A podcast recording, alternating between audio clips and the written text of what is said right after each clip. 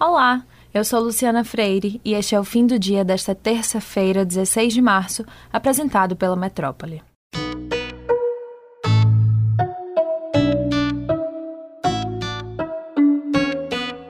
O youtuber Felipe Neto foi intimado na segunda-feira, com base na Lei de Segurança Nacional, por conta de um tweet em que ele chama o presidente Jair Bolsonaro de genocida. Em entrevista à BBC News Brasil hoje, Neto afirmou que a queixa-crime faz parte da perseguição absoluta, da qual é alvo desde o primeiro dia de governo.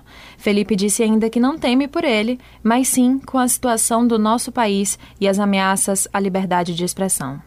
A Lei de Segurança Nacional, que foi redigida durante a ditadura militar, foi aplicada recentemente no caso do deputado Daniel Silveira, por ele ter divulgado um vídeo em que ameaça os ministros do STF. O secretário de Saúde do Estado, Fábio Vilas Boas, disse que os profissionais da educação e da segurança pública vão ser uma das prioridades de vacinação a partir do mês que vem. A Bahia vai receber, em abril, mais de 500 mil doses da Sputnik V. Vilas Boas afirmou que, além das pessoas com mais de 60 anos, a vacinação desses grupos vai contribuir para a queda da taxa de transmissão do vírus. Esse também é o plano do ministro da Educação, Milton Ribeiro. Ele se reuniu hoje com o ainda ministro da Saúde, Eduardo Pazuello, e o novo chefe da pasta, Marcelo Queiroga. Na conversa, Milton fez um apelo para que os profissionais da educação sejam vacinados logo, visando o retorno das aulas presenciais. Ele disse que, segundo Pazuello, existe a possibilidade dessa medida ser tomada também a partir do mês de abril. Na Bahia, o governador Rui Costa anunciou que outros 220 leitos de UTI vão ser inaugurados em todo o estado da Bahia. A abertura vai acontecer nas próximas semanas, tanto pela rede pública de saúde quanto por meio de contratos com a rede privada. Ainda não há informação sobre a quantidade que cada cidade baiana receberá.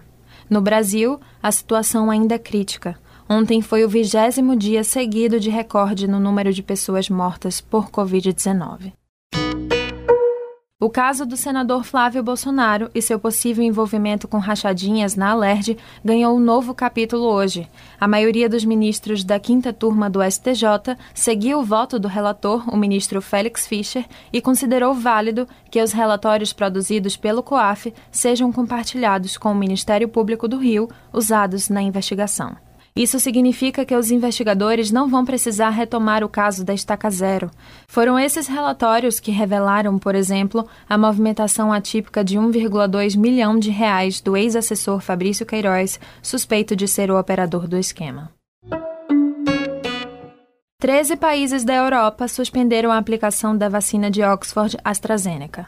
Isso aconteceu porque surgiram casos de formação de coágulos em alguns dos pacientes que tomaram a vacina.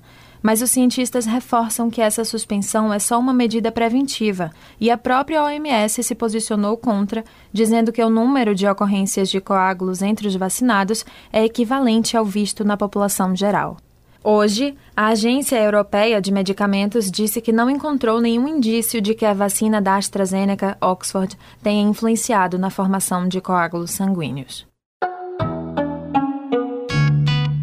Veja outras notícias no portal Metro 1 e também nas redes sociais da Metrópole. Até amanhã!